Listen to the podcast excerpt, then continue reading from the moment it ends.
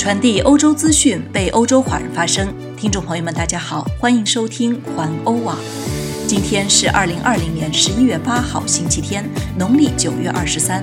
我们在荷兰为你播报。下面请收听环欧每日播报。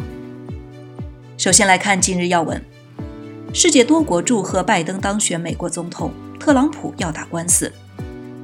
疫情消息：英国女王也戴口罩了。法国人的抗议也很艺术。德国莱比锡反疫情措施示威失控。法国日增感染八万多人。葡萄牙星期一实行宵禁。下面请收听详细新闻。首先来关注一下，世界多国祝贺拜登当选美国总统，特朗普要打官司。美国总统候选人拜登与哈里斯阵营宣布胜选后，欧洲多国政要与欧盟领导人纷纷发声。德国总理默克尔祝贺拜登胜选，在推特发文恭贺，表示期待与他合作，又指出如果要战胜当前的种种挑战，德国与美国的跨大西洋友谊是不可或缺的。德国副总理兼财政部长舒尔茨也称，跨大西洋关系开启了新的篇章。德国外交部长马斯则表示，为了跨大西洋关系的新起点，德国愿意投入与美国新任总统的合作当中。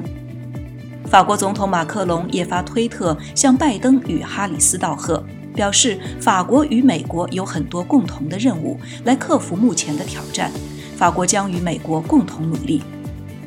英国首相约翰逊则祝贺拜登胜选美国总统，祝贺哈里斯创造历史性的成就。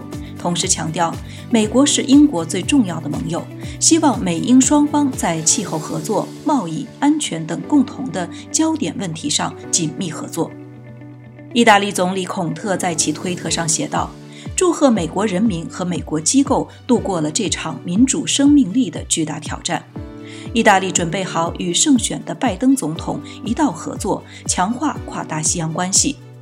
美国可以信任意大利。”意大利是美国坚定的盟友、战略的合作伙伴。拜登是爱尔兰裔移民后代。爱尔兰总理马丁表示，拜登是爱尔兰的真正朋友，期待与拜登合作，也欢迎他回家。欧委会主席冯德莱恩也向拜登与哈里斯表示祝贺。他强调，欧盟和美国是朋友，也是盟友。欧盟各国的公民和美国公民共享最深的连接，期待与胜选的拜登总统合作。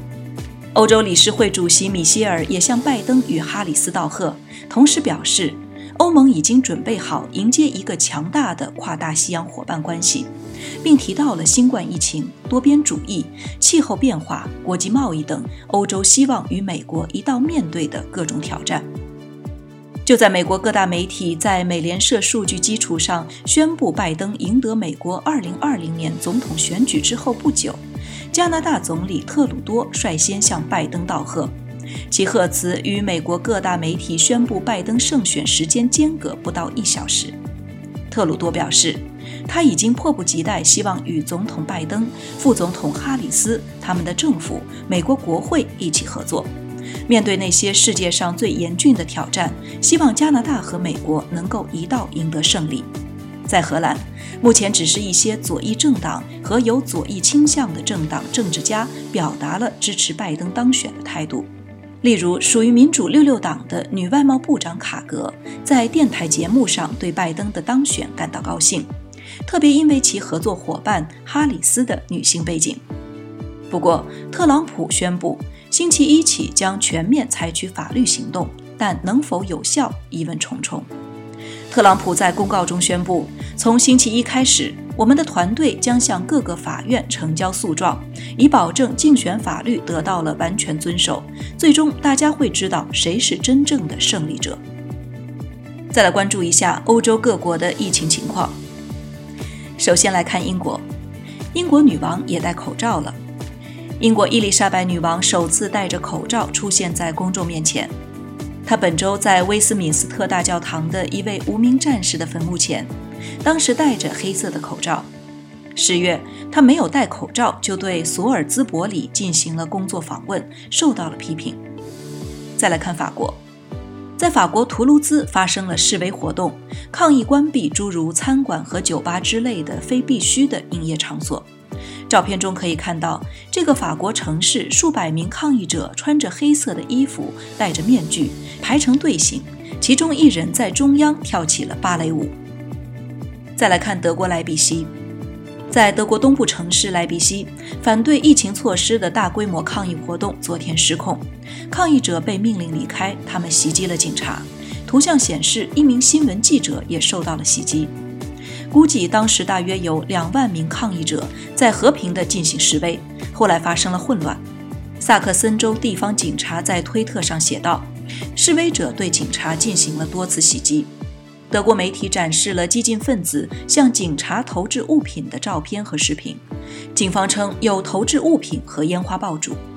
在车站筑起的警戒线被突破。社交媒体上的图像也显示示威者被逮捕并被带走。下午结束时，当局已经命令组织者停止集会行动。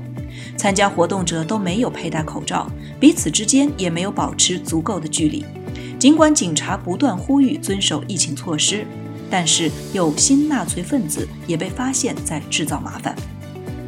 再来看法国，法国日增感染数量超过八万。昨天，法国的感染数量已经上升至创纪录的八万六千八百五十二人，比前一天的记录增加了两万五千多人。在过去的二十四小时内，在法国死于新冠肺炎的人数增加了三百零六人。自疫情大流行以来，官方的死亡数字为四万零六百一十九人。根据官方的数据，在过去的七天中，有两万多人住院，其中约有三千人必须接受重症监护。最后再看葡萄牙，葡萄牙星期一实行宵禁。对于新冠感染的数量越来越多，葡萄牙将对该国部分地区实行宵禁。首相安东尼奥·科斯塔周日凌晨宣布了这项措施。宵禁时间从晚上十一点持续到凌晨五点，将于周一在三百零八个城市中的一百二十一个城市生效，包括里斯本和波尔图等城市。紧急状态也将从星期一开始在该国生效。科斯塔说：“毫无疑问，必须尽一切努力遏制这种流行病。如果我们不这样做，将不得不采取越来越严格的措施，可能危及到十二月。”葡萄牙的确诊感染病例相对较少，但是昨天是周六，每天的新增感染数字达到了最高的六千六百四十例。以上就是今天的环欧每日播报，我是陈旭，感谢您每天关注环欧网为您带来的最新资讯，明天见。